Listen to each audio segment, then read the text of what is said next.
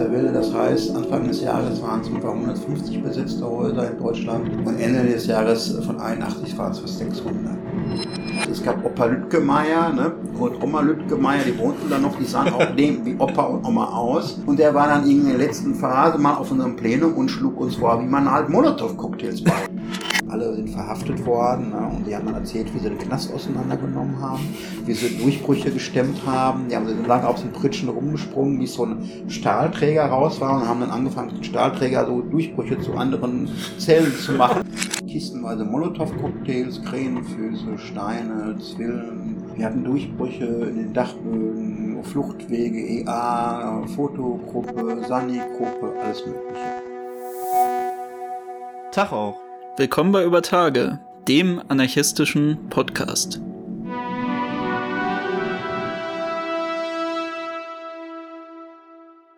Heute in der 52. Folge sprechen wir mit unserem Gast Heiko, ein richtiger Zeitzeuge aus dieser Zeit, über das Häusnerviertel, eine Besetzung, die es damals in Bochum gab, die es heute natürlich nicht mehr gibt.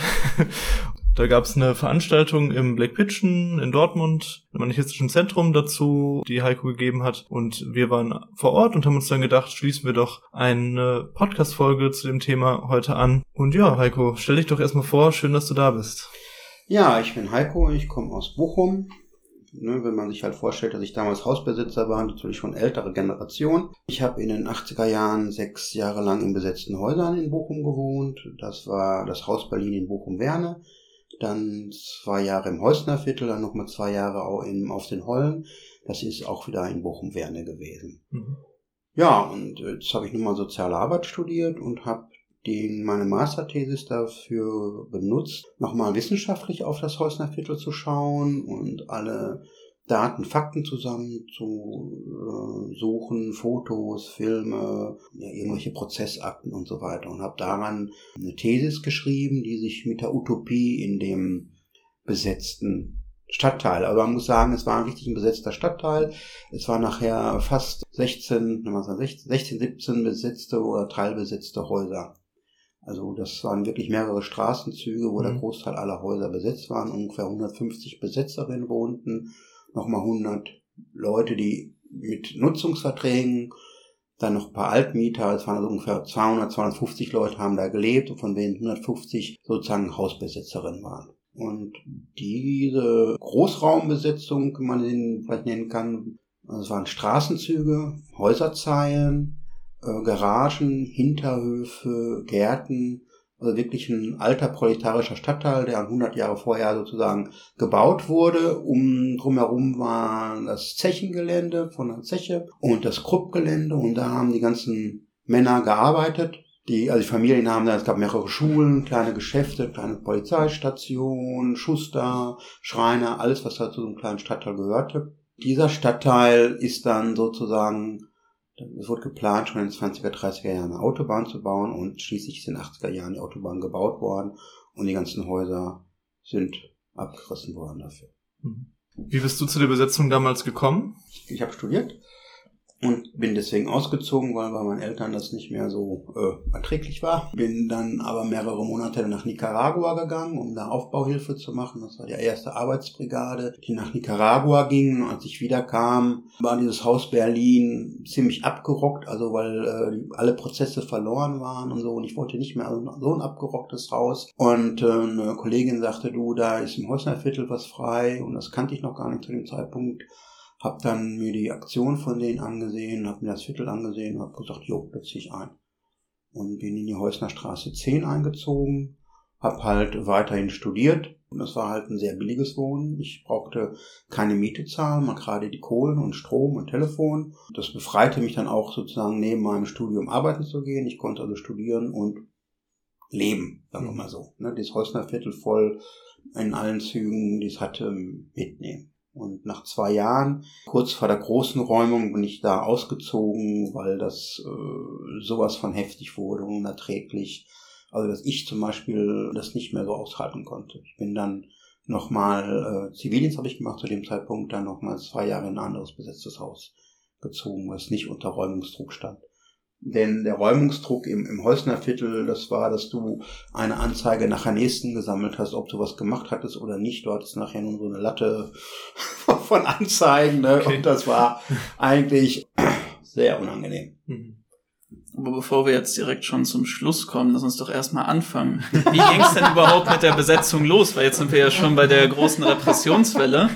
Aber das fing ja alles erstmal als so ein ganz klassischer sozialer Konflikt in der Stadt an. Es gab ja den Plan der Stadt, diese Westtangente einmal durch Bochum durchzubauen. Das war ja so ein großes Autobahnprojekt. War ja dann auch so in diesem ganzen Zeitrahmen 70er, 80er Jahre, wo nochmal viele deutsche Städte umstrukturiert wurden, um noch autogerechter, als sie eigentlich sowieso schon waren, zu werden. Und gerade Bochum war ja da auch ein Glanzstück eigentlich für mit einem der größten Autofabriken, ich glaube sogar die größte Autofabrik Deutschlands mit dem Opelwerk. Dann gab's ja dort diesen Autobahnbau, der schon lange geplant war mit der Westtangente und dem sollte ja dann auch das Heusner Viertel zum Opfer fallen.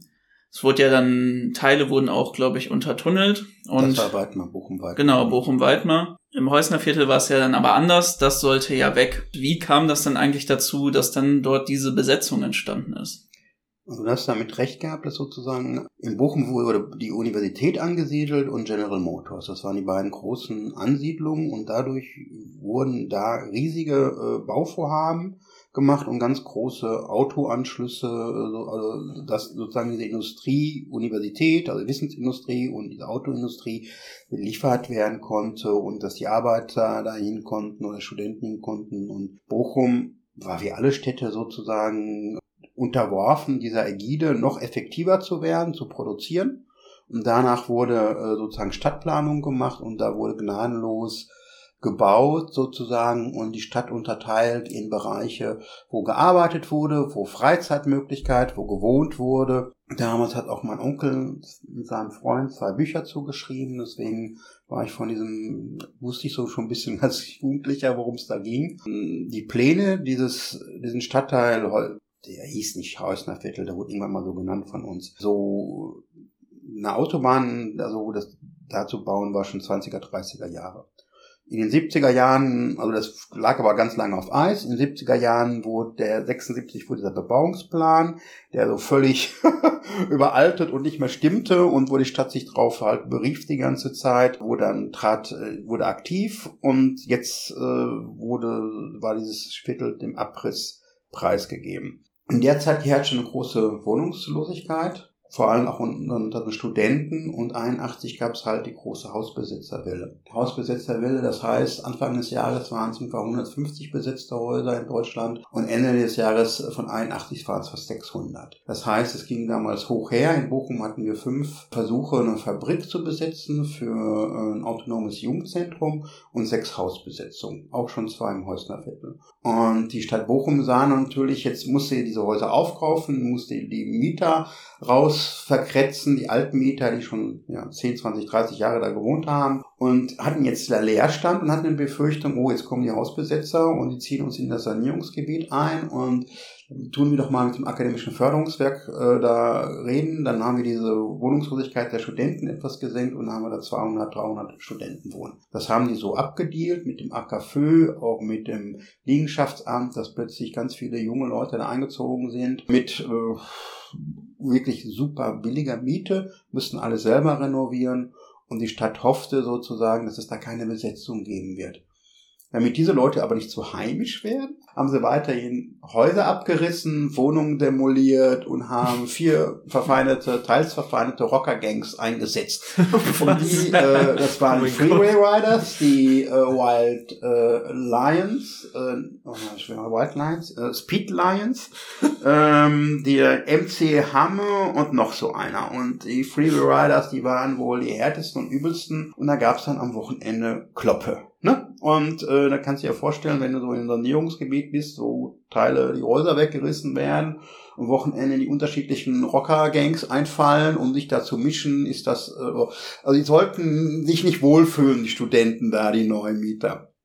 Es hat sich das aber bei diese von 81, da sind die Mietverträge ge gemacht worden, Ende 83 sind die aufgelöst worden. Da gab es sozusagen so ein eine Situation, die einerseits ungemütlich war, aber andererseits war die super klasse, weil du konntest da machen, was du wolltest. Da sind ganz viele Leute, Puppenspieler, Schauspieler, Maler, Künstler, äh, Studis hingezogen, Leute, die im Thealozzi, das war so eine Kulturinitiative, seit 81 da probten und machten. Und also du wurdest eigentlich in Ruhe gelassen. Ne? Die Lautstärke war ein bisschen entsprechend, es gab viele Punks da. Das war kein Studentenheim, kein beengtes, ne? es war kein, keine Mietskaserne, wo die permanente Vermieter auf den Keks ging. Du musstest so wenig zahlen, dass du auch im Grunde genommen noch äh, nicht arbeiten gehen musst, wissen als Student noch was vom Leben hattest, neben deinem Studium und natürlich super locker war und die ersten Leute gesagt haben, lass uns mal mal Straßenfest machen ab 82 oder lass uns mal auf der Straße frühstücken. Und die Leute angefangen haben auf dem grünen Streifen, die Straße wurde erst später mit Barrikaden gesperrt und dann so genutzt, dass sie dann angefangen haben, da auf den grünen Streifen zu frühstücken. Und es war einfach ein ziemlich lockeres Leben da, ne, billig und locker und hat viele Leute angezogen, die ein etwas alternativeres ja, Lifestyle hatten. Viele sind auch in politischen Gruppen aktiv gewesen, Anti-AKW-Gruppen, Lateinamerika-Gruppen und, und, und. Und das war die Zeit von 81 bis 84, wo das Häusner Viertel so als große, also Großraum-WG definiert wurde. Naja, dann kam die Zeit, wo die Stadt sagte, ihr müsst raus. Dann wurde es anders.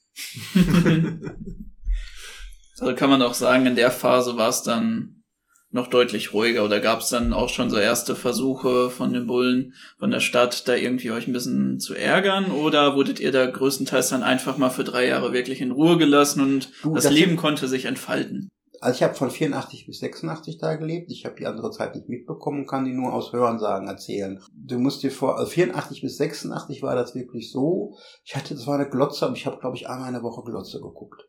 Ne? Nachrichten.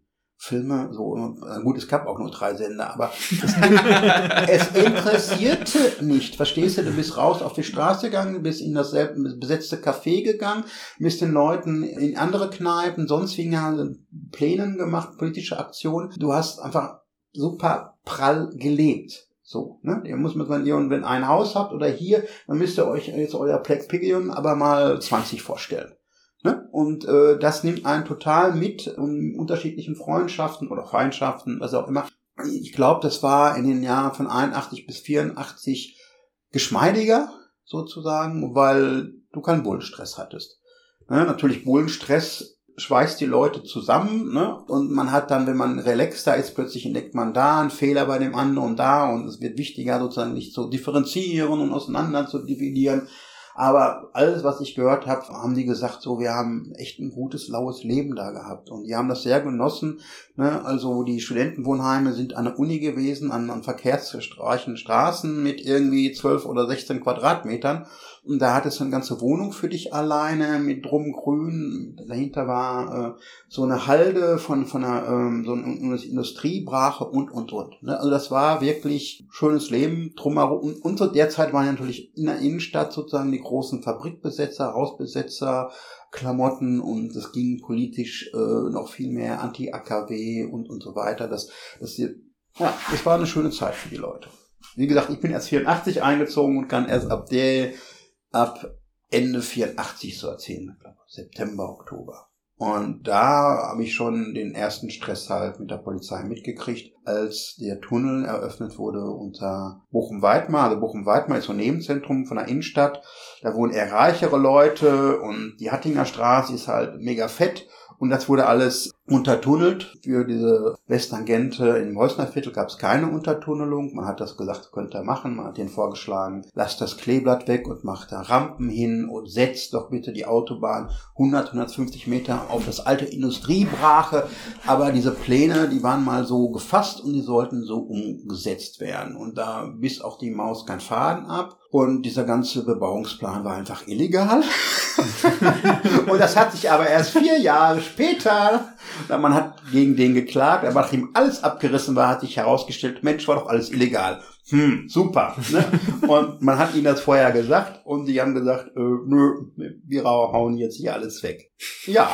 es ist, ist, eine, ist eine, also ich habe diese Masterthesis geschrieben und früher, da hab ich, war ich ja 20, als ich da gelebt habe und das war wenn man ein bisschen älter wird, hat man eher einen überschauenden Blick und, und, und, und kann über diese, diese verschiedenen Zeitspannen, die man erlebt hat, auch Dinge äh, anders einsortieren, wie was politisch läuft, wie, wie Leute ticken, wie Gruppen funktionieren. Aber dadurch, dass ich mich halt wissenschaftlich damit auseinandergesetzt habe, kam ich in, in, in der Phase so alles chronologisch aufzuschlüsseln. Hm. Und an dieser Chronologie und an diesen Einsicht in die Prozessakten und an Einsichten an Gespräche mit einem Rechtsanwalt und, und, und, und, bin ich eigentlich äh, im Nachhinein noch saurer geworden, als ich es damals war, weil dadurch äh, mir die ganzen Rechtsbrüche seitens der Stadt bewusst geworden sind. Ne? Also im Grunde genommen wurde uns ja Illegalität vorgeworfen und ein Rechtsbruch.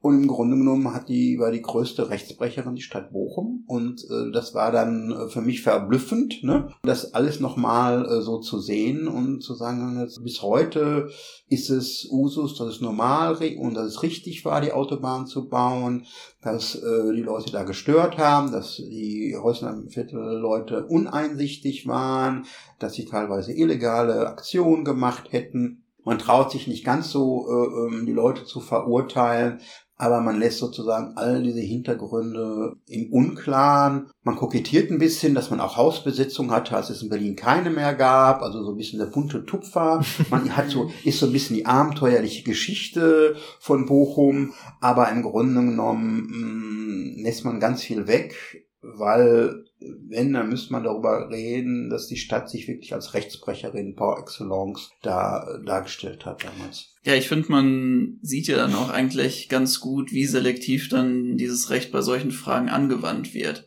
Da wird ja im Endeffekt dann einfach, wie bei vielen Großprojekten, erstmal gemacht und selbst wenn dann am Ende rauskommt, dass solche städtebaulichen Maßnahmen dann vielleicht nicht legitim nach dem Recht sind, dann zahlt man lieber am Ende vielleicht mal noch irgendwelche Entschädigungssummen, falls sich überhaupt Leute finden, die dann das da einklagen. Und dann ist es sowieso schon so viele Jahre her, als dass man dann dieses Großprojekt dann aufgibt, wo man schon so viel investiert und für geplant hat. Und ich meine, wenn die Autobahn einmal steht, dann sind halt die Tatsachen geschaffen, dann ist halt da und dann kann man sie ja auch nicht einfach wieder wegmachen, sondern dann bleibt das da. Und als zweites, was ich auch noch da ganz spannend dran finde, ist dieser ganze Aspekt von, wo dann wirklich noch die Kohle in die Hand genommen wird, um eben zu untertunneln. Dass man dann ganz klassisch eben bei dem wohlhabenden Stadtteil, der ja so schön ist und so nett, da sich dann die Mühe macht, den dann noch zu untertunneln. Und das ist auch spannend, weil das für mich dann eigentlich ganz interessant ist, weil ich bin nämlich am Rand von Bochum-Weidmar aufgewachsen. Wir sind eigentlich genau, haben genau da gewohnt, wo dann dieser Tunnel angefangen hat.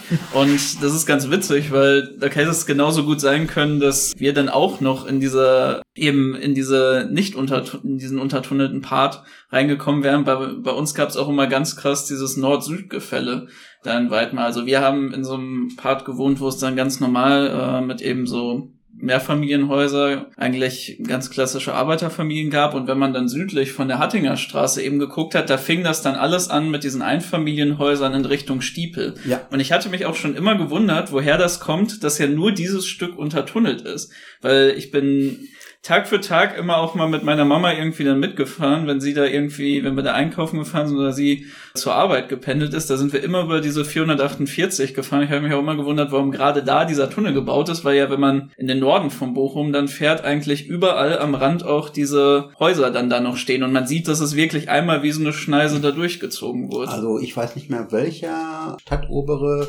damals in Altenbochum wohnte. Es hieß auf jeden Fall, Altenbochum wurde von der Dubodo nicht belegt, weil er da wohnte. Er wusste nämlich ganz genau, was, was so eine, eine Straßenführung von einer Autobahn für einen Stadtteil bedeutet. Wie also sozusagen, dass die einen Stadtteil durchschneidet, die Leute vertreibt, eine Verarmung, also auch eine, also nicht nur sozusagen, dass die Leute da ärmer werden oder, oder dass sie einerseits Preise steigen wegen dem Anschluss an und andererseits Leute vertrieben werden. Es ist eine kulturelle Verarmung. Du haust ja sozusagen, du, du schneidest gewachsene Strukturen und du hast nachher, äh, lebst äh, so zwischen Autobahnschneisen. Wer will das denn schon? Für ihn war das nicht möglich, also wurde da nicht gebaut. Ne, und du siehst, das ist sozusagen, wer eine Lobby hat, also eine Lobby von Geld oder Personen und so weiter, einflussreichen Kreisen, der kann es sich leisten, solche Sachen auch zu stoppen oder abzuweisen für seinen Lebensabschnitt, während die, die Proletarier, die auch für Zeche gegangen sind oder die, die bei Krupp gearbeitet haben,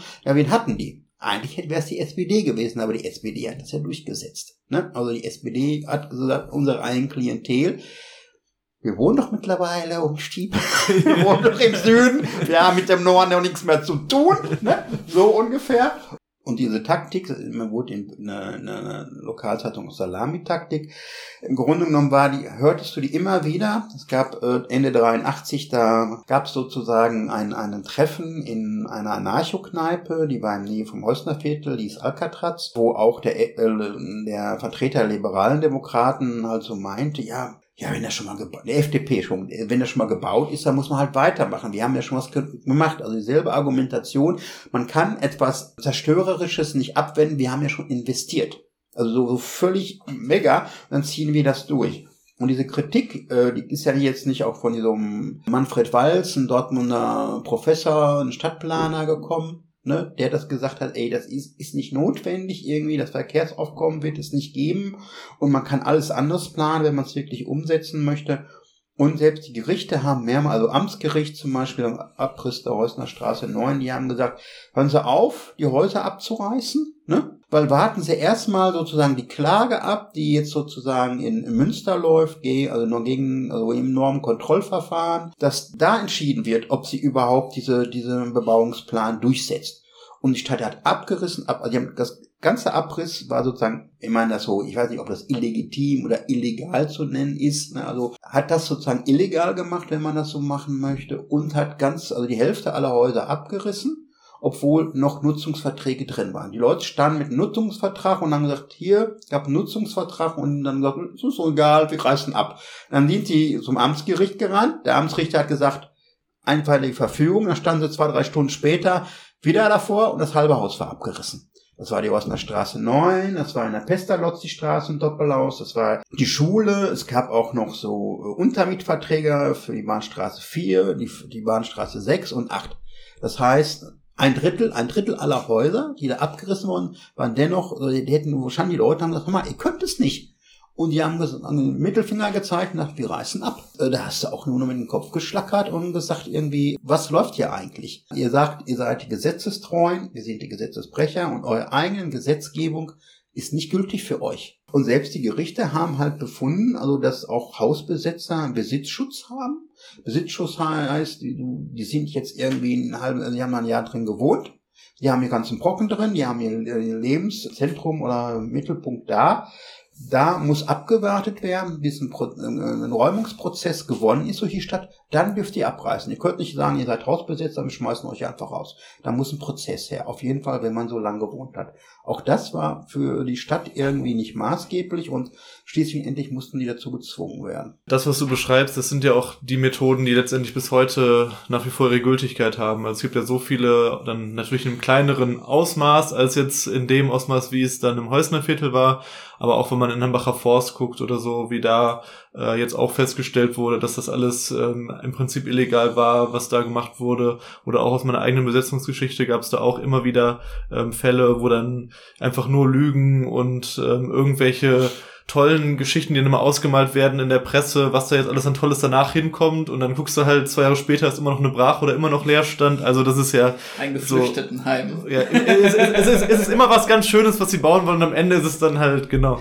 Aber vielleicht gehen wir noch mal einen Schritt zurück, Gut. noch mal noch mal mehr wieder auf das Viertel selbst, bevor es dann abgerissen war. also mich würde noch mal genauer interessieren, wie das Zusammenleben in dem Viertel funktioniert hat welche Gruppen es gab und du hattest auch schon so ein bisschen Konfliktprobleme angesprochen. Was gab es denn da so zu erzählen? Also in meiner Thesis habe ich versucht herauszuarbeiten, was präfigurativ, also utopisch war an diesem Viertel.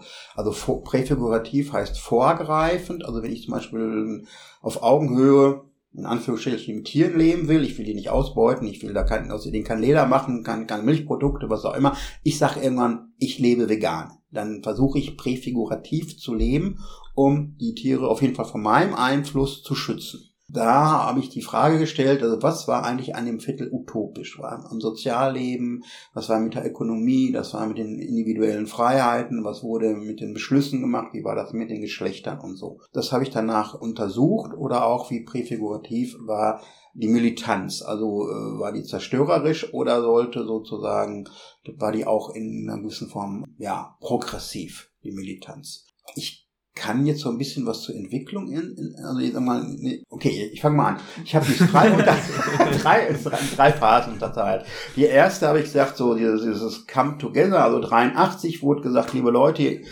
spätestens im Mai 84 seid ihr hier raus. Ne?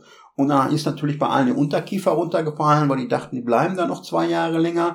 Die Leute haben eine kleine Viertelversammlung gemacht, die haben mal äh, sozusagen sich als größerer Haufen getroffen und haben gesagt, so, so geht's nicht, wir müssen was dagegen setzen. Es war sozusagen ein wie ein Come Together, weil, wie gesagt, es waren Studenten da, es waren Punks da, es waren Rocker da, es waren Künstler, es waren Lebenskünstler, so in Anführungsstrichen, es waren Altmieter da, es waren Migranten da, es waren ganz unterschiedliche Leute, die auch teilweise nichts miteinander zu tun hatten, ne, nebeneinander gelebt haben. Die haben sich erstmal aneinander gewöhnt über die Jahre, ne? also so eine alte Oma, die immer den Bürgersteig fegte, hatte plötzlich da zehn Punks irgendwie gegenüber wohnen. Ne? Das war natürlich ein bisschen anders. Ne? Die, die mussten sich aneinander gewöhnen.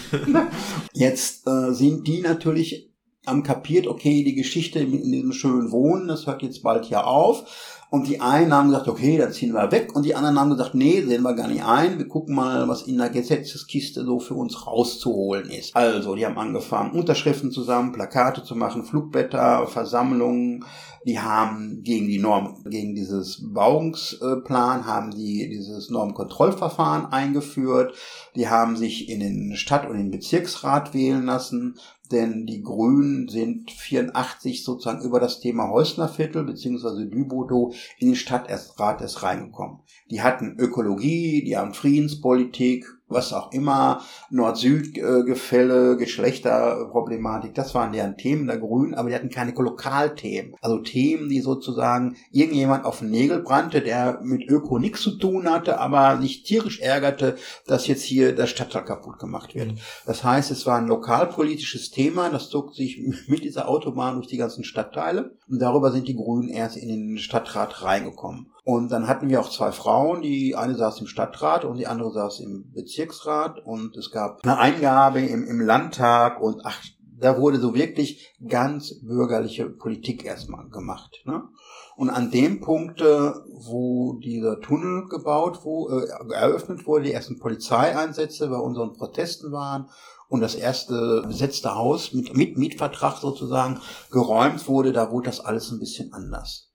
Da äh, rutschten dann die Leute immer mehr zusammen, weil sie merken, ich kann nur mit dem Studi da drüben und mit dem Punk da und so weiter. Wir müssen das hier schon gemeinsam machen. Ne? Das ist jetzt nicht mehr so eine Individualkiste.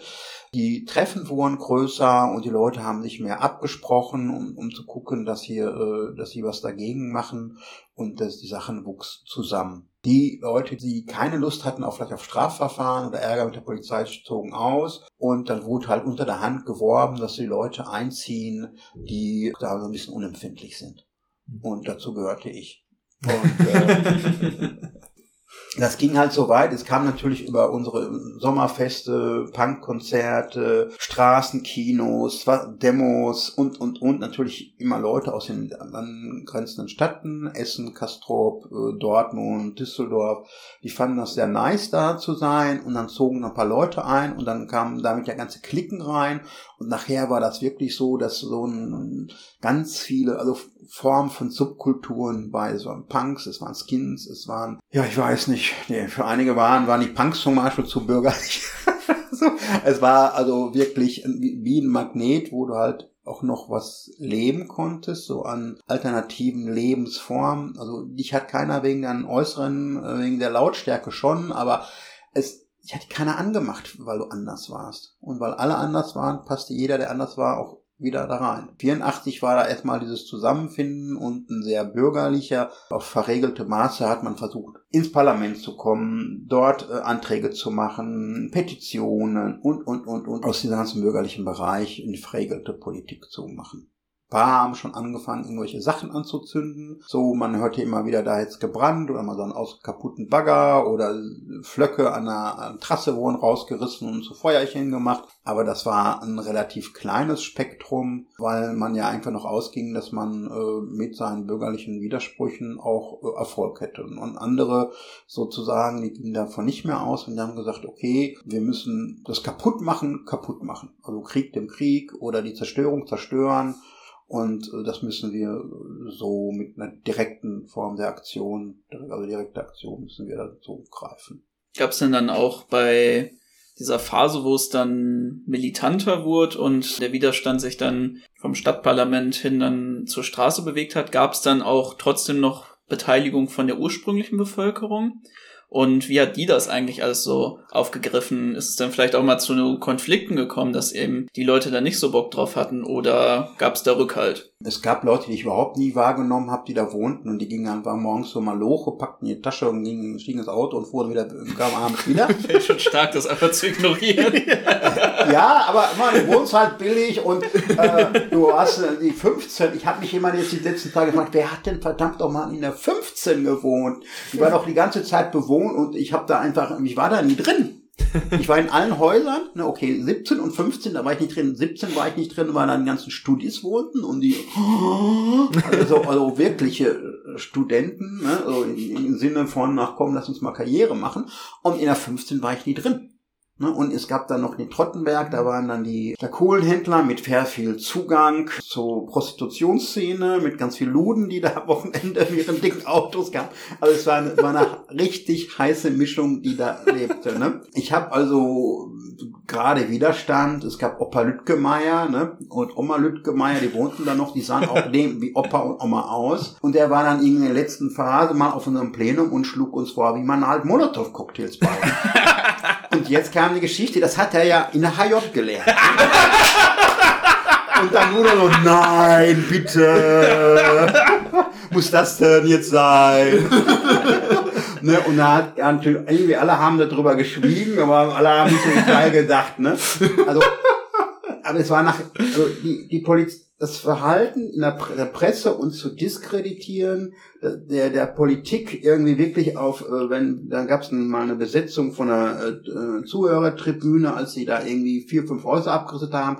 Die SPD-Typen, da schrie dann, man soll uns den Schädel einschlagen und es, war nachher so, dass du nur noch dachtest, in welchem Film bist du geraten und dass wirklich die normalsten Leute im Hösner Viertel, die da noch lebten, eine Krawatte hatten, dass wirklich so ein 70-jähriger Mann da ankommt und sagt ich zeige euch mal, wie man Mollys baut. Ne? Und du dachtest, oh je, gut.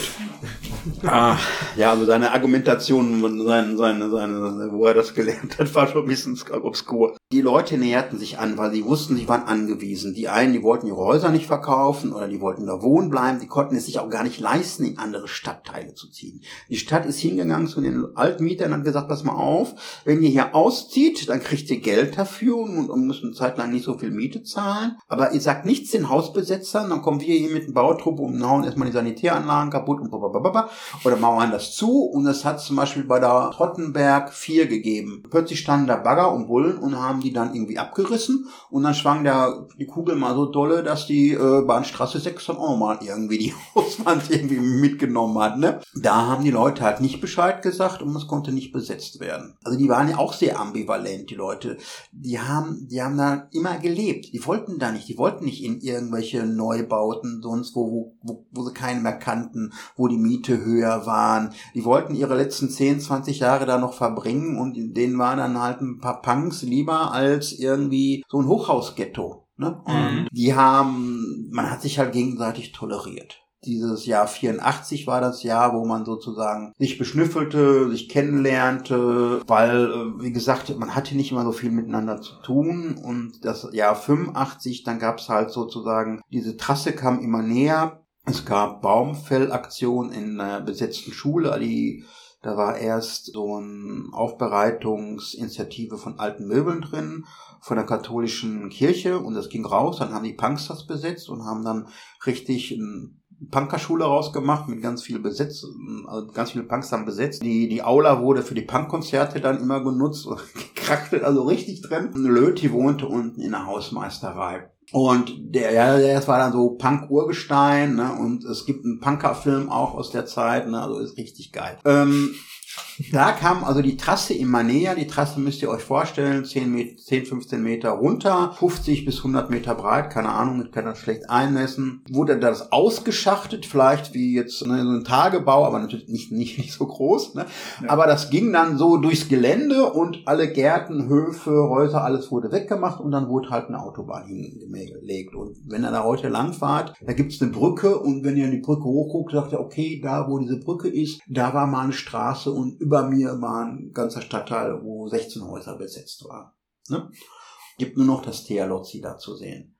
Ja, und die kamen immer näher, haben angefangen auf diesen Grünflächen und auf dem Brachgelände an der Heusner Straße Löcher zu buddeln für irgendwelche Brückenpfeiler. Wir sind hin, haben die Löcher zugekippt. Die Polizei war dabei, die Polizei hat uns geschubst, wir haben die Polizei geschubst, wir haben die Löcher wieder zugemacht. Ne? Das ging ein paar Mal hin und her, dann kamen die wieder mit Bauwagen und dann haben wir dann so umgesäbelte Bäume, die sie halt da umgehauen hatten, haben wir da drüber gelegt. Dann kam die Polizei mit, mit, mit irgendwelchen Arbeitern, die das zersägt haben. Die Polizei hat uns geschubst, wir haben die Polizei geschubst. Ne? Irgendwann irgendwie hatten die keinen Bock mehr irgendwie. Und wir hatten auch keinen Bock mehr, dass sie da reinfuhren und haben eine Barrikade gebaut. Die erste Barrikade an der Rössner Straße. Ein Jahr vorher haben, sind wir ins, äh, in den Stadtrat gegangen und haben eine Deklaration gelesen, dass wir, das Reusner Viertel, da haben wir uns so genannt, unabhängig von der Stadt Bochum sind. Wir haben wirklich den Oberbürgermeister eine Deklaration gegeben. Wir sind ab heute unabhängig. Das war eigentlich eine Analogie zu der Unabhängigkeitserklärung der USA von England. Das hat ein Kollege von mir so umgeschrieben. Und dann wurde vorne Schilder Autonome Zone Heusnerviertel an der Bahnstraße aufgestellt oder Freie Republik äh. Das war erstmal so, so wirklich offiziell zu sagen, hör mal, Herr Meister, ne, das ist nicht mehr eure Homezone, das ist unsere Homezone, ihr habt hier nichts mehr zu suchen, da stand staatsfreie Zone. Als wir dann angefangen haben, diese Barrikade zu bauen, dann war das ja nicht sozusagen äh, schon natürlich konntest du drumherum fahren, aber kein Auto, kein Post, kein Polizeifahrzeug fuhr halt drumherum, ne, sozusagen machte die Nebenstraßen und so weiter, aber ab da war das verkehrsberuhigt. Okay, sie kamen hin, haben weggeräumt, die Bauarbeiter und die Polizei, wir haben wieder neu gebaut, hinher, hinher Irgendwann hatten wir den Kaffee offen, dann haben wir die einbetoniert. Alte Betonzuber und dann kamen die Kleingärtner von hinten hinterm Viertel und haben gesagt, guck mal, das können wir doch begrünen, kam mit Erde an, kam mit Blumen an und dann wurde das, und nach dem Motto, unsere Barrikade soll ökomäßig werden, wurde die dann begrünt. Das waren, das haben alle mitgebaut. Also alle Fraktionen, wenn es gibt Bilder davon, also von den, den Kleinkriminellen und den Punkern und äh, den Studis und was auch immer. Jeder hat mitgebaut, immer wieder. Und das war auch schon so ein Vergemeinschaftungsprozess, sozusagen in der Aktion zu sagen, es reicht uns mit euch. Ein Effekt war sozusagen jetzt auch noch ein bisschen, das sind keine großen Barrikaden gewesen. Also einfach sagen, ist Schluss mit lustig. Das war so ein, auch so ein ja, ein kleiner Akt sozusagen, das, das so darzustellen, aber auch so eine Selbstbehauptung, also, oder, und, und, und so sagen mal, das ist unser Terrain. Weg hier, ne? Keine Cops, keine Bauarbeiter, raus hier. Das sich entwickelt waren verkehrsberuhigte 100 Meter, wo rechts und links besetzte Häuser waren. Wir haben natürlich angefangen, da zu frühstücken, zu essen. Es gab Kino, äh, Hamburg, äh, Quatsch, aus, aus Hannover kam ein Straßenkino aus dem Sprengelgelände. Heute haben Fußball gespielt, Frisbee gespielt, haben ihre Hunde gewaschen, Kampfsport geübt, Quatsch gemacht und du kamst morgens raus, gingst zur Uni, kamst nach vier Stunden wieder, saßen dieselben Leute immer noch mit Kaffeetasse da, ne? Oder andere Leute, ne? Und du hattest immer Kollegen, also und sagen, ey, man kannst ein Brötchen mitbringen, hast du noch irgendwie Schinken oder was auch immer. Es war wie, äh, dass dein, deine, dein Küchentisch dich vergrößerte. Dein Wohnzimmer vergrößerte sich. Und du hattest plötzlich, saß mit Leuten neben mit einer Kanne Bier oder äh, was auch immer, mit denen du nie vorher geredet hättest. Du lernst die kennen, Ne? Und die, die Leute wuchsen zusammen. Wir haben ein eigenes Café, das K14. K14 war die politische Polizei, das haben wir eröffnet. Da war im Winter eben auch, konntest du dich versammeln. Da wurden die Viertelversammlungen gemacht, und einen Film geguckt, eine Ausstellung gemacht, die Pläne hat abgehalten und jeden Tag gab es ganz billiges Essen. Oft hieß das dann Reis mit Scheiß. Also die Kochkünste waren jetzt nicht wirklich. Und dann Bierchen. Und dann hast du dann, turnusmäßig hat jemand anders gemacht, eingekauft oder eingeklaut und dann wurde gekocht und dann saß man dann abends und hat wieder mit Leuten zu tun gehabt, mit denen du sonst nie was zu tun gehabt hättest. Und das waren dann Vergemeinschaftungsprozesse, Dann sind Sachen abgelaufen. Ich habe beim Karl Gewäsche gewaschen, beim Bernhard geduscht. Die Leute haben in meiner unabgeschlossenen Wohnung einen Tag verbracht in der Küche. So Carsharing war war gang und gäbe, ne? also, also die, hast die, die Produkte geteilt, bist zusammen auf den Sperrmüll gefahren, hast dann in die Tische alte Kohlen, Sachen geholt, die du brauchtest. Es gab Leute, die haben Sachen angebaut in den Gärten. Es gab, es gab so Leute, die haben organisiert geklaut und das dann im Viertel verteilt. Es gab also eine Sharing-Ökonomie da, also Repairing, Reducing von Sachen. Das war ein Zusammenkommen in dem Jahr 85 die Leute sind auch mehr Demos gefahren. Hier zu FAB Büroeröffnung waren wir. Wir hatten nochmal einen Nazi-Überfall, wo wir dann angefangen haben, uns äh, bewaffnet da äh, Nachtwachen zu machen. Viele waren auf der Günter Sare Demo in, im September in, in Frankfurt. Ich glaube, zwei Drittel, 60 bis 80 Leute von uns waren da und alle sind verhaftet worden. Ne? Und die haben dann erzählt, wie sie den Knast auseinandergenommen haben, wie sie Durchbrüche gestemmt haben. Die haben so lange auf den Pritschen rumgesprungen, bis so ein Stahlträger raus war und haben dann angefangen, mit dem Stahlträger so Durchbrüche zu anderen Zellen zu machen. und dann nach außen und den Bull, das war, also ich war, ich war einen Tag, eine Nacht später, da ging gar nichts mehr. Da hatten die bundesweit den Bundesgrenzschutz und alles zusammengezogen. Aber, aber was ich da gehört habe, äh, aus, aus diesen Nächten in Frankfurt, die haben abgerockert, äh, ne, also und äh, ich glaubte denen das. Es war so, die Leute hatten, waren auf sowas von 180 und als sie den Günther Saré haben sie mit einem Wasserwerfer umgespült und sind dann, dann mit dem tonnenschweren Gerät über den Brustkopf von dem gefahren. Und da sind dann bundesweit ganz viele Leute zusammengekommen. Es gab auch eine andere Form der Szene und ich habe auch mal die Leute in Stadtbahn West gesehen. Das war eine ganz andere Form von Militanz. Und die haben dann sozusagen sich auch auf den Demos und Aktionen kennengelernt. Und man merkte immer mehr, dass die Stadt einen wirklich verarscht, sozusagen, auch mit, mit der Räumung der Neuen, dass man sagte, ich gibt einen Mietvertrag und die haben einfach abreißen lassen. Also die Leute haben die, die Häusner Straße 9 besetzt im Dezember, 18. Dezember äh, 84, äh, weil das abger sie abgerissen werden sollte. Ähm, die stand plötzlich mit einer Hundertschaft und einem Räumgerät da und dann haben die Leute sind aus dem Haus gebracht worden, dann haben die versucht, Ketten zu binden um das Haus und während die Frauke dann beim Amtsrichter war und der Amtsrichter hat gesagt, jo, die haben einen Nutzungsvertrag, es gibt eine einstweilige Verfügung, als sie da stand, war das halbe Haus weggehauen. Es war immer mehr, dass du merktest, dass deine, den rechtlichen Rahmen, den du versuchst auszuschöpfen, von der Gegenseite überhaupt nicht respektiert und gewürdigt wird. Du hast diese Scheibchentaktik erwähnt. War das dann wirklich so, dass das nach und nach einfach immer weiter kaputt gemacht wurde? Oder war es dann wirklich so, dass es auch an irgendeinem Punkt so eine Art Showdown gab, wie das in der Mainzer Straße dann der Fall war, wo die dann ja einmal in einem Schwung dann in einem, in einem Rieseneinsatz äh, das ganze Ding leergeräumt haben und abgerissen haben? Oder wie, wie lief das dann ab? Du warst ja dann nicht mehr da zu dem Zeitpunkt wahrscheinlich? Nee, nee, ne? nee. Na, zum, zum letzten Showdown war ich nicht mehr da. Ja. Das kann ich, du, äh, ja gut. Also 85 war dieses noch mehr Vergemeinschaftung, noch mehr Kennenlernen, noch mehr Austausch. Das war wirklich, die Leute haben sich, ein Freund von mir, den haben die Nazis mit einer Axt vom Kopf gehauen, ne, also äh, mit einer stumpfen Seite und ist zusammengebrochen und das war so, da in dem Haus wohnten wirklich ganz raffe Leute, mit denen hättest du dich nie angelegen sollen. also, und die waren auch ganz anders drauf und die haben gesagt mal, meinen Studi, meinen Studi vom, vom, vom Deutschen Institut für Puppenspieler packt niemand an. Und mit den Leuten habe ich Nachtwache gemacht und du hast gesagt, da müsstest du den Typen runterziehen von dem Nazi, damit er den nicht totschlägt. Mhm. Und die Leute, wir hatten da Leute, die haben sich, eine ganz gewisse Szene, sage ich nicht hier so viel zu, weil der Podcast, die haben sich so 10 auf 30 Nazi-Skins geschmissen, weil es Spaß macht. Ne? Weil es einfach Spaß macht. Wenn du mit denen dann sagt, eine Nachtwache schobst, dann dachtest du, okay. Ne?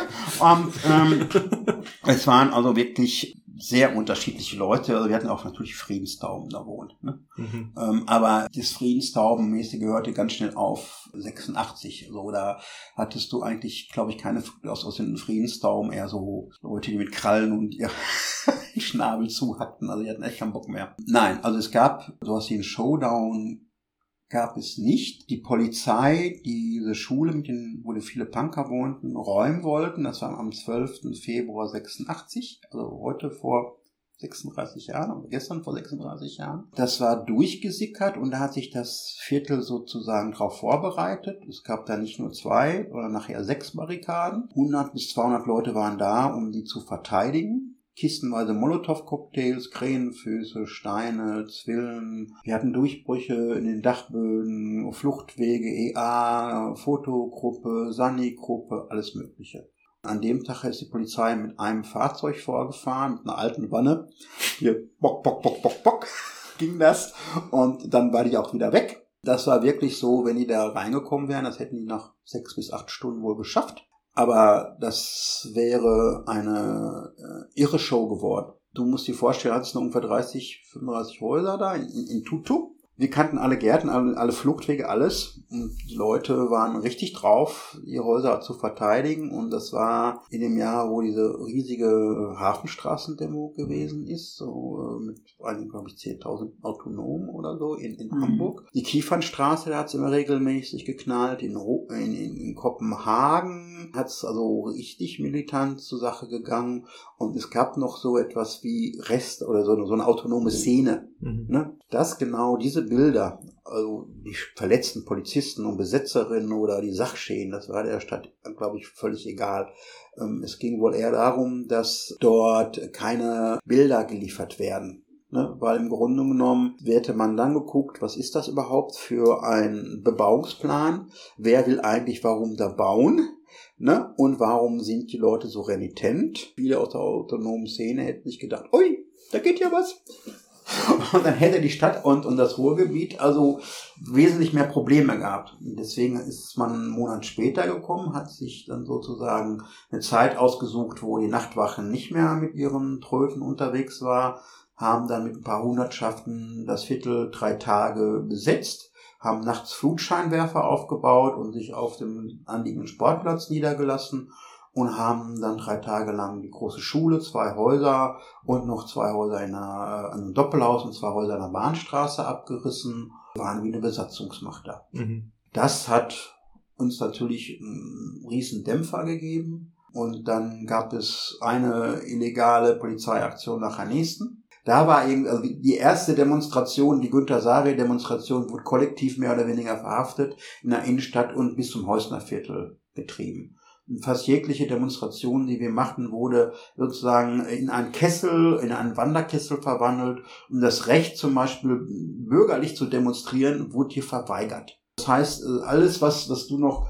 offiziell machtest, also du, du, du konntest im Prozessual da haben die sich nicht drum gekümmert. Äh, Einsprüche im Parlament haben die sich drum gekümmert. Demonstrationen wurden dir mehr oder weniger verboten. Also jeglicher Schritt, den du sozusagen machtest, wurde unterminiert, unterlaufen und du wurdest dann in der Presse über die Stadt als, als kriminell dargestellt. Das führte dazu, dass immer mehr Leute äh, Sachen kaputt gemacht haben. Also in der Innenstadt äh, mal die Einkaufsmeile entglast wurde oder im Villen vor Ort die, die Häuser besprayt worden sind. Und das wieder ein Anlass war, das Viertelkollektiv zu bestrafen. Das heißt, man ist in das Viertel reingegangen, einmal als Bauarbeiter verkleidet, hat da provoziert und dann, dass die Leute gesagt haben, haut ab hier und sind durch das Vermessungsband gegangen, haben die, diese Bauarbeiter angefangen, auf die Leute einzuschlagen. Die Leute haben sich natürlich gewehrt, ne? da kommt ein Bauarbeiter und der prügelt auf meine Kumpels ein und plötzlich war aber überall Polizei und hat alle Leute da verhaftet und zusammengeschlagen. Das war sozusagen eine False Flag Aktion. Ne? Mhm. In der Nacht vorher sind halt bei fünf SPD-Büros die Scheiben eingeschmissen worden. Und in einem anderen Mal wurde behauptet, man einen Monat später ist sein Bagger beschworfen worden mit Farbeiern. Die Leute seien in die Bahnstraße 4 äh, getürmt. Da ist die Polizei hinterher und hat nun einen Punk vorgefunden, den sie aus, in der Unterhose aus dem Bett gezerrt haben und den haben sie dann so eine lange Gasse gebildet und äh, Linksbullen, Rechtsbullen und haben den erstmal verprügelt.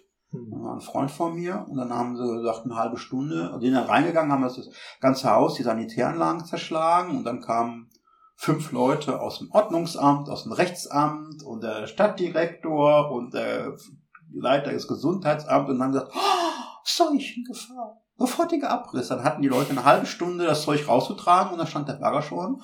Alles Freitagnachmittags, mal ebenso entdeckt. Das mhm. Gefahr.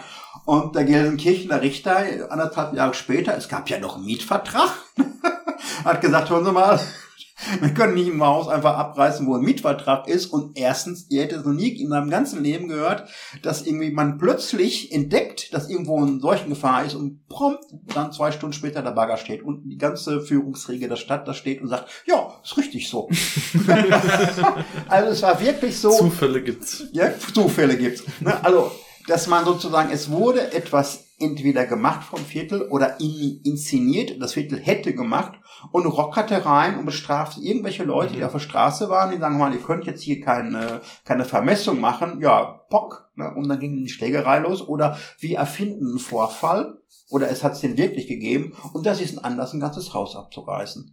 Da war eine Aktion nach der nächsten, wo du nur gedacht hast, du bist hier im Wilden Westen und der, äh, du wie, der reiche Ranger terrorisiert die armen Ranger. Ungefähr so war die Hausmarke da. Und das machst du nur noch begrenzt mit.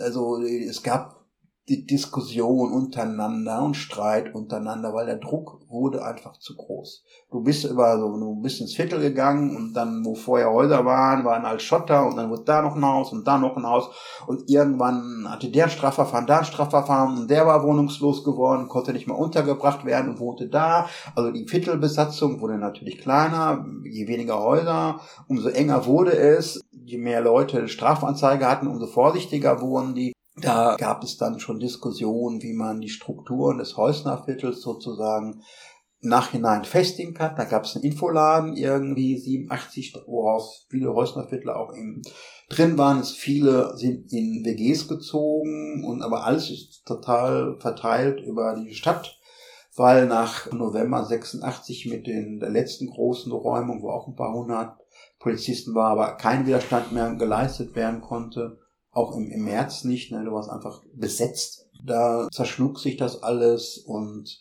Leute waren an äh, Winden verweht. Es gab zwei Hausbesetzungen danach, weil die versuchten nochmal diese Strukturen, also diese, diese, diese, diese, diese Kollektivität und, und Gemeinschaftlichkeit zu erhalten, aber die sind beide geräumt worden.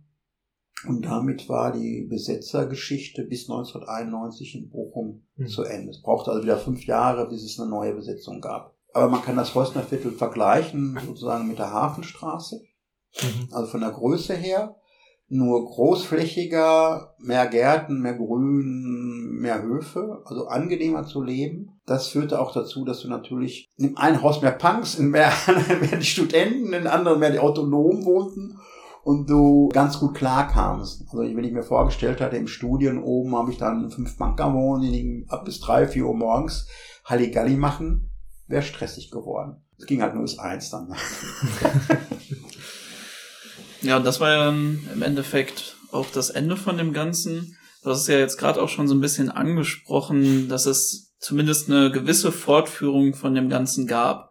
Aber so wie sich das angehört hat, hat sich das ja auch einfach sehr stark an diesem geteilten Interesse, dieses Viertel zu schützen, dann natürlich auch aufgebaut und dann ist es schwer, häufig auch solche Strukturen auch einfach weiterzutragen, solange sie jetzt nicht formalisiert sind oder die Leute dann irgendwie gemeinsam in eine Organisation reingehen. Was bleibt denn eigentlich bis heute jetzt noch von der Besetzung übrig, von den ursprünglichen Leuten? Weil ich habe auch so ein bisschen das Gefühl, jetzt einfach persönlich, da wo ich aufgewachsen bin, ich hatte jetzt nach der ganzen Sache nochmal äh, auch meine Eltern gefragt. Und die kannten das natürlich, die haben das auch alles so mitbekommen, aber abgesehen davon habe ich das Gefühl, gibt es sehr wenig, bis auf diesen Film eben. Ich habe nicht das Gefühl, dass jetzt in der linken Szene, wie sie heute existiert, irgendwie noch ein Bewusstsein dafür ist, was ja schon einer der, also zumindest für die Nachkriegszeit, militantesten Kämpfe jetzt für Bochum war oder vielleicht sogar der größte und der militanteste Kampf neben jetzt das allem um die Opel-Fabrik da habe ich irgendwie das Gefühl, da ist nicht mehr so viel heute übrig. Ich meine, da haben wir ja auch schon mal drüber geredet in unserer Folge zur Erinnerungskultur. Da könnt ihr auch noch mal reinhören, dass wir es sehr wichtig finden, eben gerade diese lokalen Kämpfe, die in unserer eigenen Stadt abgelaufen sind, wieder mehr ins Bewusstsein zu rufen. Also was ist es? Was ist noch heute wirklich davon übrig? Für meine Masterthese, die ich ja 2017 geschrieben habe, habe ich dann einfach auch mal drüber nachgedacht und ich habe 50 Jahre, in den letzten 50 Jahren nichts gefunden, wo Leute ihre Geschichte geschrieben haben. AKW, äh, Feminist, okay, es gibt mittlerweile eine Feministin, es gibt ein feministisches Archiv, das macht das jetzt super toll, ganz klasse. Ne? Aber im Grunde genommen diese ganzen Antira, Antifa, äh, Autonomgruppen, Stadtteilgruppen und, und, und, die haben alle nie ihre Geschichte geschrieben. Also sozusagen mal systematisch gesagt, okay, wir haben das gemacht, deswegen mit dem Erfolg, da hatten wir eine Niederlage, haben das analysiert, woran es gescheitert ist und, und was man hätte besser machen können, wo man wirklich sagen kann, okay, daraus lerne ich jetzt. Das haben die meistens nicht gemacht, die haben sich dann verflüchtigt sozusagen, weil da eine Antifa-Gruppe, wo ich mal war, da, da haben sich ein, zwei Beziehungen drin gefunden und dann sind die auseinandergegangen und das hat die ganze Gruppe gesprengt. Und dann war die Gruppe halt weg. Und ja, hat sie aber nie darum bemüht, mal das zu aufzuzeichnen. Die haben ein paar Flugblätter hinterlassen und eine Erinnerung an ein, zwei Demos und das war's. Dasselbe war es mit dem Heusner Viertel. Und beim Heusner Viertel würde ich nur sagen, das war eine Form von Traumatisierung. Also das äh, ist ja auch immer schwierig, wenn Leute sagen, oh, ich bin traumatisiert, weil das klingt ja so, als wäre was mit dir falsch, als wäre was nicht richtig, als wärst du schwach, als hättest du ein Problem und würdest nicht ganz normal ticken. Natürlich tickt man da nicht äh, normal, wenn zum Beispiel ein Kollege von mir sich der Bulle über den stellt und bei diesem Vermesserüberfall hat so eine, eine Stange in der Hand und schreit, ich bring dich um und versucht den damit aufzuspießen. Ne, natürlich ist dann irgendwie, liegt da liegen da Traumata vor, die irgendwie, wenn du den heute fragst, den, den, den Kollegen, der in Dortmund wohnt, oh nö, nö, nö, das war nicht so, da denkst du dir immer, das war doch so. Ne? Das heißt, ich schiebe traumatisierte Erfahrungen weg, weil das berührt mich zu sehr, das verletzt mich zu sehr, individuell, kollektiv, ich spreche nicht darüber. Und das ist eine Schwierigkeit, sowas zu erfassen, ist aber jetzt in diesem Bereich und zu thematisieren. Dasselbe kenne ich aus Genua, wo ich war, oder anderen. Die Leute schaffen es nicht, das zu thematisieren. Die verdrängen das lieber und machen weiter, um dich zu erhalten. So. Ja. Und die andere Sache, ich habe, kann ich nur sagen, ich habe Geschichte studiert, war immer so ein Geschichtsnerd. Ich habe immer alles, was ich genommen habe, mir eine große Kiste geschmissen. Flugblätter, Plakate, Stickers, äh, Buttons. Und als ich in den 90er Jahren da mal eine Zeit lang arbeitslos war, habe ich die Sachen rausgekramt und habe die alle eingeklebt, habe drei fette Broschüren gemacht über das Häusnerviertel, ne, einfach nur die Flugis und alles Mögliche zusammengetackert. Und das hat mir natürlich geholfen jeder, der Interesse hat, so eine, auch seine eigene Geschichte zu schreiben, weil wenn du dich neben dich stellst und betrachtest das, was du machst, hilft es dir unglaublich. Mache ich da vielleicht ein paar Fehler? Sollte ich es vielleicht nicht anders machen? Mhm. Wenn du das halt mit anderen und, und zur Diskussion anstellst, hilft das natürlich der Szene. Also wenn, wenn gibt ja so viele Antifa-Gruppen, die, wo du denkst, boah, was machen die denn da? Ne? Und das, aber die, die haben immer recht, ne? weil sie sind ja die Guten. Und äh, anstatt das mal zu Dis Diskurs zu stellen, denn da Geschichtsaufarbeitung heißt ja sozusagen, die Sachen in den Diskurs zu stellen und aus Fehlern zu lernen oder aus Erfolgen. Ich würde aber auch ein Stück weit einfach sagen, dass es auch an der Art und Weise vieler dieser Gruppen und äh, so weiter liegt. Natürlich, du hast ganz viele wichtige Punkte genannt von auch das, das Traumata und so weiter, aber viele der Zusammenhänge sind ja auch oft nicht kontinuierlich organisiert, nicht auch nicht überregional zusammengeschlossen und ähm, das ist halt auch was, was zumindest aus unserer Perspektive etwas ist, wo man auch sowas vielleicht mehr erhalten kann, weil wenn dann mal in einem Ort was wegbricht, vielleicht eine überregionale Struktur das trotzdem dann erhalten kann oder so. Das ist vielleicht nochmal eine eigene Diskussion für sich. Das, das führt jetzt wahrscheinlich zu weit. Vielleicht gehen wir nochmal eher auf die Perspektive. Ich, darf, ich möchte, möchte noch was, zu sagen. Ja. Das hat nichts mit überregional zu tun oder nicht. Hat was mit einer Form von Bewusstsein zu tun, ob du das ernst nimmst, was du machst. Ob du glaubst, ja, äh, ob du, ob, ob du sozusagen, das ist wichtig, das muss doch jemand anders wissen. Die Susanne Waller, die hat, die hat da gewohnt, das ist eine Goldschmiedin, und die hat einfach eine kleine Broschüre, ich im Häusner Viertel gemacht. Mhm. Ne? Das war, also die, die hat sich selber dokumentiert, weil sie das wichtig fand und die hat super Sachen gemacht. Wenn du das begreifst und, und dann, dann brauchst du keine überregionale, dann kannst du auch eine Stadtteilgruppe sein, da kannst du auch in, im Viertel wohnen oder nur in einem Haus. Ja, das, klar. Das, das brauchst du nicht. Nee, klar, es gibt natürlich viele verschiedene Gründe. Ich, ich wollte nur den Punkt stark machen, mhm. dass es eben so kontinuierlich organisierte Strukturen, vielleicht formellere Strukturen, manche Sachen dann besser noch auffangen können, aber es gibt auch ganz viele Aspekte daran, das ist, das ist sicherlich nicht der einzigste. Ich würde jetzt lieber nochmal eher auf den Punkt der Perspektive von Hausbesetzungen heute ähm, zu sprechen kommen, vielleicht als Abschluss zu jetzt unserem Podcast-Thema. Einfach weil das so ein bisschen zu probieren zu übertragen, was können wir auch daraus lernen, daran anschließend, was können wir von Erfahrungen da mitnehmen und wie ist das mit Hausbesetzung heute? Weil ich finde das schon sehr spannend, dass es ja eigentlich mittlerweile wieder ein Aktionsmittel ist, was zumindest vor Corona wieder stärker aufgekommen ist. Nicht annähernd so stark, wie das in dem Bereich äh, in den 80ern der Fall war, aber durchaus in dem Sinne von, dass es deutlich mehr Besetzungen wieder gab, die auch teilweise erfolgreich waren. Also wo es auch eben gelungen ist, über dieses Mittelhausbesetzung auch Häuser zu erkämpfen, zu legalisieren. Vor allen Dingen dann in Köln zum Beispiel und so weiter. Und auch in Dortmund hatten wir ja eine Zeit jetzt mit der Avanti-Besetzungsgeschichte, wo verschiedene Kirchen in Dortmund besetzt wurden, aber auch äh, andere Besetzungen versucht wurden, die dann nicht am Ende nicht erfolgreich waren, aber wo es auch wieder so eine Besetzungsbewegung gab. Auch in Bochum gab es ja wieder eine Besetzung. Ich weiß gar nicht, äh, wann das jetzt war. Es ist ein paar Jahre jetzt her aber wo ein Haus auch längere Zeit, ein paar Wochen zumindest eben gehalten werden konnte. Und von daher nochmal vielleicht deine Meinung und deine Einschätzungen und Gedanken dazu, wie du Hausbesetzungen heute wahrnimmst und was du da für Perspektiven drin siehst. Ein bisschen schwierig zu sagen. Also die Besetzungen waren in den 70er Jahren gang und gäbe. Man hat irgendwie Bauplätze besetzt, damit da keine Startbahn hinkommt, kein AKW hinkommt.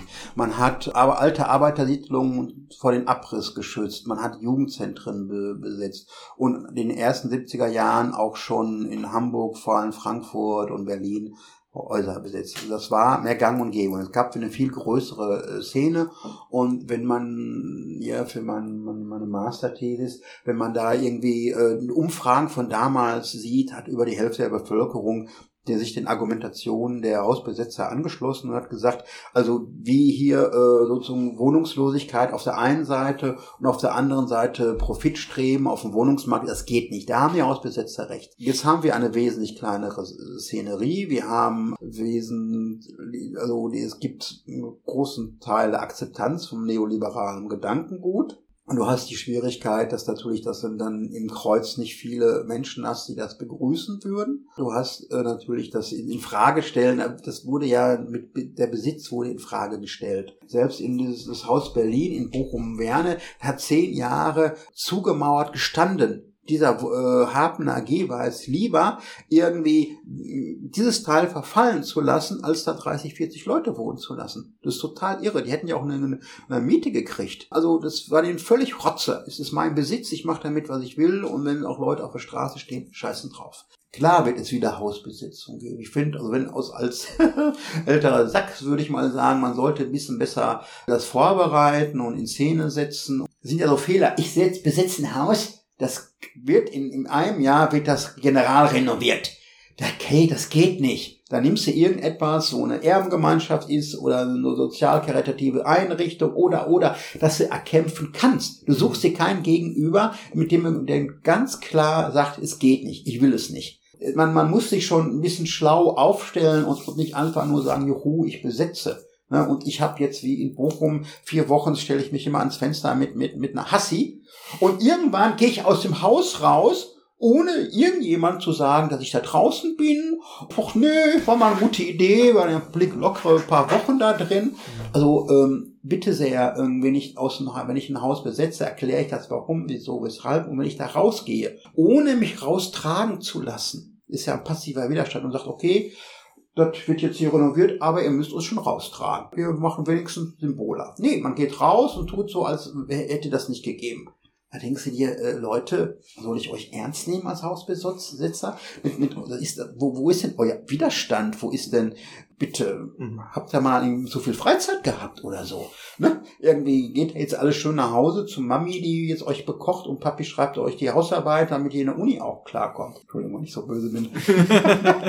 Hausbesetzung ist ein Mittel. Ich hab, streite mich immer tierisch, weil es gibt ja auch rechte Hausbesetzung. In Frankreich, in Italien, in Spanien irgendwie. Das ist kein Mittel, was per se, das ist äh, sozusagen ein Eigentumsgelikt und das Kapital wird es ahnden, wenn es möchte. Wenn nicht, macht es irgendeine andere Lösung. Aber das ist jetzt nicht per se ein Mittel, was progressiv ist. Es hat sehr vieles davon, weil es ja sozusagen das in Frage stellt.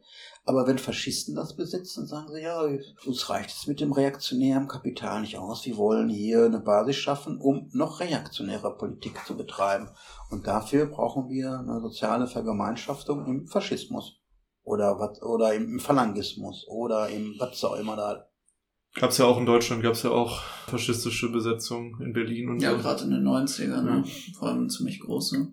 Vielleicht kann man ja auch nochmal sagen, dass sich auch einfach ein bisschen der Charakter von diesen Kämpfen geändert hat. Mhm. Weil gerade so in der Hausbesetzer Hochzeit, 70er, 80er Jahre, da hattest du ja wirklich ziemlich breite Kämpfe, auch gerade an so Großprojekten. Und ich meine, da kann man ja auch sagen, sowas wie jetzt das mit dem Heusner Viertel, das ist ja eigentlich eine Besetzung, wie man sie sich nur wünschen kann, mit noch einer ursprünglichen Bevölkerung, die auch in einem gewissen Grad da solidarisch mit ist, auch ein Interesse selber drin sieht, ganz viele verschiedene Teile, die dort zusammenkommen und einfach das gemeinsame Interesse von diesem Erhalt haben. Das hat natürlich auch einfach viel mehr Zukunftspotenzial als jetzt so eine symbolische Besetzung, wo einfach sich eine lokale Szene zusammenfindet und sagt, wir brauchen jetzt einen neuen politischen Raum, wir wählen jetzt Hausbesetzung als Mittel der Wahl dafür, anstatt jetzt ein Mietverhältnis einzugehen, äh, ein Haus zu kaufen, was auch immer. Was ja jetzt eigentlich in unserer Zeit so ein bisschen da der Satz für geworden ist, beziehungsweise die neue Strategie sind ja dann eigentlich die Waldbesetzung. Weil gerade zieht sich, ziehen sich ja diese Großprojektfragen vor allem auch an diesem ökologischen Aspekt auf und man hat einfach diese starke Klimabewegung. Man hat eben jetzt diese Wälder, wo man direkt dann ein Interesse dran formulieren kann, zusammen mit einem sehr guten symbolischen Akt. Und da bieten sich doch diese Waldbesetzungen dann einfach total an. Und ich würde sagen, es stimmt schon, allgemein, die Szene hat sich verkleinert, aber sie hat sich auch verlagert. Deswegen würde ich das nicht einfach nur so pessimistisch sehen wollen, sondern nee, auch ja so verstehen wollen, dass es ihr, da ja, ja nicht, einfach nicht, Alternativen nicht von, jetzt gibt. Von Raumbesetzung, also die, die Ideen kann man ja sagen, guckt euch irgendwie die Ökologiebewegung der 70er an. Also wie, ja. welche Kämpfe gab es in dem AKW-Bereich, in der Stadtbahn-Westbereich? Da wurden ja Hüttendörfer und alles Mögliche gebaut, ne, also vor 40 Jahren. Das ist ja was, was ganz anderes, wenn du was schützen willst, einen Naturbereich, oder du hast hier wirklich Häuser stehen, die irgendwie leer sind. Das ist zwar auch eine Form von Besetzung, aber die ganzen Konstellationen sind anders. Ja, aber es wird ja trotzdem, hat es auch noch den Charakter, dass dort etwas aufgebaut wird. Wenn man sich jetzt beispielsweise Lützerath anschaut, Hambacher Forst, dann der Röder Forst, das waren ja alles Besetzungen, die gleichzeitig auch die Perspektive hatten, wir wollen zumindest für einen gewissen Rahmen hier auch was Dauerhaftes schaffen und eine neue Form des Zusammenlebens. Und deswegen. Und die auch Häuser besetzen. Also eben, also da die ja auch ja in Lützerath die, die Dörfer, direkt Häuser besetzen. Die, ja, genau. Die Dörfer, die da besetzt werden. Das Zeusner Viertel war ein Zufallsprodukt. Hm. Das ist nicht, da sind, da, da gab, nee, da, natürlich. Das hat, ist nicht hingegangen, da sind die Leute nicht hingegangen und haben gesagt, wir machen jetzt so eine Besetzung. Oder sind auch viele Leute wie ich eingezogen, die gesagt haben, ich habe jetzt einmal ein Jahr lang im, besetzten Haus gelebt. Ich bin von meinen Alten weg. Ich fand das mit dieser Hausbesetzer, wenn ich da alles kennengelernt habe, wie die gelebt haben, an was für Informationen ich gekommen bin, wie mein Studium und mein Freizeitbereich sich hat gestalten können, ohne meine Eltern. Oder ohne, und ich habe ja Leute auch besucht, die im, im, im, im Studentenwohnen haben. Ich fand das super für mich so zu leben. Und es ging mir nicht so sehr um die Autobahn, der gekommen ist. In, zu dem, mit, mit meinen 20 Jahren habe ich gesagt, es ging mir jetzt nicht Ökologie war ein Teilbereich, aber es ging mir vorwiegend, meinen Alltag so zu gestalten, dass ich ganz viel mit Gleichaltrigen und mit ähnlich politisierten Menschen Alltag habe und mich weiterentwickle. Das war mein vorwiegendes Interesse. Also ich wäre vielleicht nicht irgendwo hingezogen, wenn da so ein Großraumprojekt irgendwie sowieso äh, wie Garzweiler oder was auch, ne? Das wäre wär ich vermutlich nicht hingezogen. Mhm. Ne? Da wäre ich hingefahren, wir sind ja auch noch zum AKW, zur Startbahn West gefahren und sonst wie und haben damit Trouble gemacht mit allen. Aber ich hätte mich sozusagen da nicht reinbegeben, als aktiver Teil und als Unterstützer immer. Ja, und das ist ja auch, äh, spiegelt dann ja auch so die Besetzungs- als Aktionsform auch so ein bisschen wider, dass es eben sehr unterschiedliche Beweggründe, sehr unterschiedliche Ziele, sowohl damals als auch heute unterschiedliche Prämissen davon geben kann. Dass es Leute einfach aus politischen Gründen machen, Leute aus einer alternativen Lebensführung heraus machen wollen, Leute einfach nur unabhängig von zu Hause weg sein wollen oder Leute auch wirklich obdachlos sind und halt besetzen. Da gibt's ja ganz unterschiedliche Beweggründe auch einfach. Also ich habe das wirklich strategisch einbinden, tatsächlich einen Kampf um ja. Wohnungen Wohnungen eben in der Stadt, also, weil das dürfen wir auch nicht vergessen bei den ganzen Aspekten, dass das ja auch wirklich ein strategisches Aktionsmittel sein kann. Kann. Ich habe ja so, bin ja jetzt schon über 40 Jahre immer wieder mit Leuten in Kontakt gehabt, die oh, wir müssen besitzen, besitzen, besitzen, weil da so ein Mythos hinter ist. Weil das sind die Radikalen, das sind, nur, nur das bringt es. Nur, und dann habe ich mir mal Leute, ihr seid 20. Wir waren auf der größten Demo 2500 und haben es nicht halten können. Also überlegt doch erstmal, was ihr mit 20 Leuten machen könnt. Guckt euch nach, mietet ein Ladenlokal an, jeder zahlt 10 D-Mark irgendwie in, auf dem Konto, kriegt das erstmal ge gebacken. Ne? Aber blö, blö, blö, dann musste was passieren, dann sind sie alle eingefahren, äh, dann hatten sie alle Prozesse und dann wohl hat niemand mehr über Hausbesetzung geredet, aber auch niemand mehr über kollektive Räume. Und du hast gesagt, setzt euch im Verhältnis, guckt doch, was da machen könnt und fand das stringent und kontinuierlich an. Also das, da habe ich immer gedacht, das ist, das ist, da ist, da ist ganz viel Frame hinter, da ist ganz viel Hype hinter. Nostalgie. Ich glaube, das darf man auch nicht vergessen. Das ist auch, vor allem wenn jetzt Häuser eben so symbolisch besetzt werden von kleinen Gruppen, ist da auch einfach viel Nostalgie, 70er, 80er. Das war wirklich die Zeit, wo es einen richtig starken militanten Kampf in Deutschland gab. Und das wollen wir wieder aufleben lassen, so. Wir wollen wieder, wie es in Berlin war, wie es in Hamburg war, wie es in Frankfurt war. Die, die, die, Antifa in Bochum da, also wie, oder wie das Häusner Viertel haben gesagt, guck mal, ey, wir sind die Harten. Ne? Und dann habe ich Interviews mit Leuten geführt, irgendwie, die mir Sachen erzählt haben über, über die Prolls, wie die die Nazis zerlegt haben. Da hat keiner von uns was gewusst. Aber die Nazis haben uns zweimal angegriffen in Jahren von drei Tagen weil die Hardcore-Nazis an diese Hardcore-Jungs geraten sind. Und die Hardcore-Jungs haben die Hardcore-Nazis zerlegt. Worauf die Hardcore-Nazis sagten, okay, wir suchen mal im Holstener Viertel nach. Sind zweimal gekommen und nie wieder. Innerhalb, du musst dir vorstellen, die hatte zwei, drei Jahre Rostbesetzung da, die haben sich da nie sehen lassen, die Nazis. Weil die richtig Schiss hatten vor nicht, wir dachten immer, oh, wie autonom. Ne? Nee, von ganz anderen Leuten da gewohnt haben. Und die waren nicht politisch. Bitte sehr. Habt okay. nur keinen Bock auf die Doofbacken. Ich denke mal, das war heute ein gelungener Eindruck über ähm, die Zeit des Häusner Viertels und auch so ein bisschen angeteasert die Diskussion um Hausbesetzung generell. Das ist auf jeden Fall ein Thema, dem wir uns noch widmen werden. Wir werden sicherlich noch mal in Zukunft zum Beispiel zur Avanti-Besetzung in Dortmund dann als noch aktuelleres Beispiel etwas machen, weil da gibt es sicherlich auch viel zu erzählen, auch jetzt weniger bei Joshua, bei dir, aber viel bei, bei, mir auch persönlich zu erzählen, aus meiner Perspektive von der Erfahrung von den Hausbesetzungen, jetzt eher aus den äh, letzten zehn Jahren, die ich erlebt habe. Vielen lieben Dank, dass du da warst. Wir werden noch einmal am Mittwoch im Livestream, vielleicht auch allgemeiner über Hausbesetzungen ja. nochmal quatschen. Das wünscht ihr euch ja auch immer, dass wir so über Aktionsmethoden und so weiter reden. Und das ist dann auch nochmal eine gute Möglichkeit am Mittwoch. Ja, auch von mir auf jeden Fall nochmal großes Dankeschön. Äh, das war auch nochmal irgendwie aus so einer lokalen Perspektive einfach für mich selber spannend, da was so über die eigene Ecke, wo ich groß geworden bin, zu hören. Äh, wir hatten ja auch schon beim Vortrag gequatscht, wir sind ja sogar auf die gleiche Schule gegangen, das mir auch noch ein bisschen was zur militanten Geschichte meiner Schule erzählt und wie der Kunstlehrer da drin verwickelt war. Das kann man jetzt aber nicht zu sehr sagen, weil sonst werden zu viel private Sachen hier geliebt von mir. Und ähm, ja, deswegen großes Dankeschön. Jetzt zum Schluss werden wir euch dann auch noch mal ja einen kleinen Eindruck geben von der Kunstproduktion aus dem Häusner Viertel selber. Da hört ihr dann einen Song. Kannst ja gerne auch noch mal was zu sagen. Also wir hatten also in Theolotzig waren, haben Leute Tanzkurse gemacht, die haben geprobt und da hat MEK mobile Einsatzkapelle gibt's heute noch eine Hausbesitzer-Gang, Straßenband, die hat gespielt. Die Leute haben aus ihren Wohnungen Ateliers gemacht und Werkstätten gemacht und Proberäume und so und so. Das ging jetzt ist sie nirgendwo in einer Mietskaserne machen können. Und wir hatten sozusagen in jeder, ich würde sagen, für jede Straßenzug hatte eine Musikband. Es gab die Band Bralamala Galaya, das war, das waren die Punks, ne? Es gibt auch einen super Filmauftritt, wo aber richtig geil. Es gab die Schlichter. Die Schlichter waren so drei äh, auf LSD stehenden Leute, die, den Punk schon zu bürgerlich war. es gab Sets It, das waren die Studis sozusagen, die dann auch irgendwie sozusagen in dem Bochumer Sparkassenwettbewerb irgendwie gewonnen hatten und so weiter.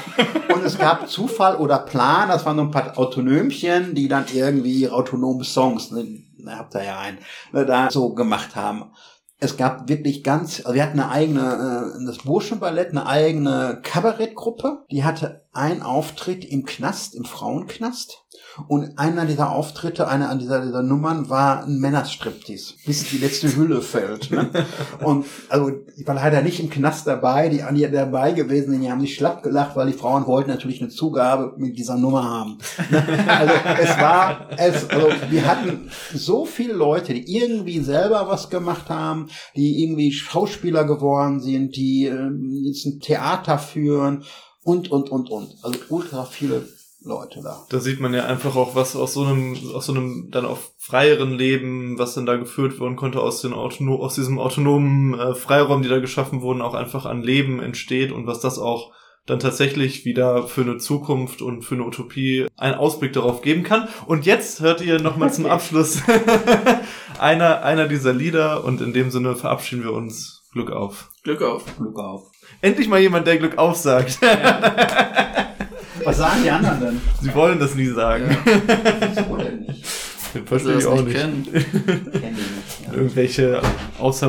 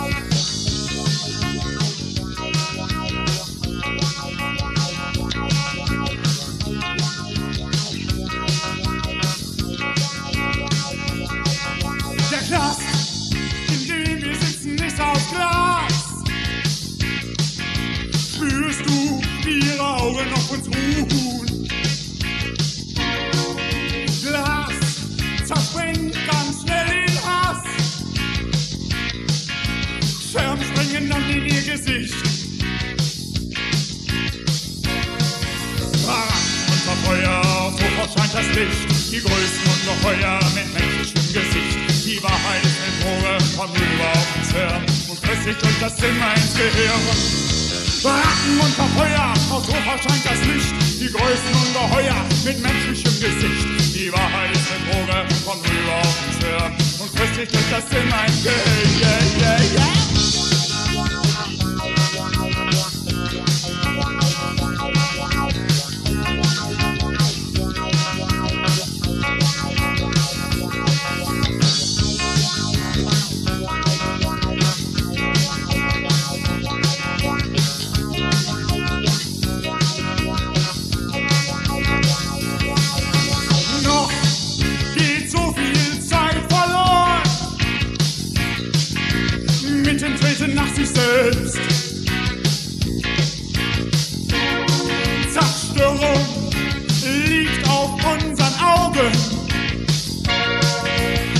Psycho auf der Jagd nach Glück und Geld.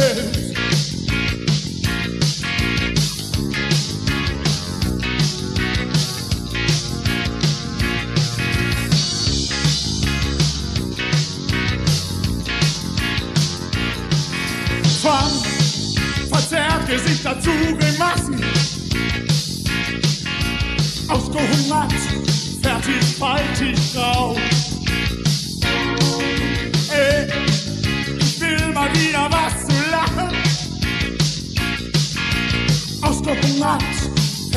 falsch ist geraucht.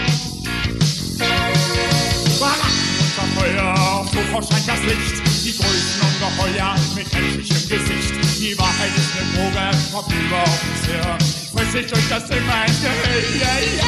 Baracken unter Feuer, auf sofort scheint das Licht, die größten Ungeheuer mit menschlichem Gesicht. Die Wahrheit ist eine Droge, vorüber auf uns her, friss sich durch das Zimmer hinterher. Yeah, yeah. Feuer, auf Sofa scheint das Licht. Die größten Ungeheuer mit menschlichem Gesicht. Die Wahrheit ist eine Droge, über auf uns her. Friss ich euch das immer ins Gehirn. Yeah, yeah. Baracken unter Feuer!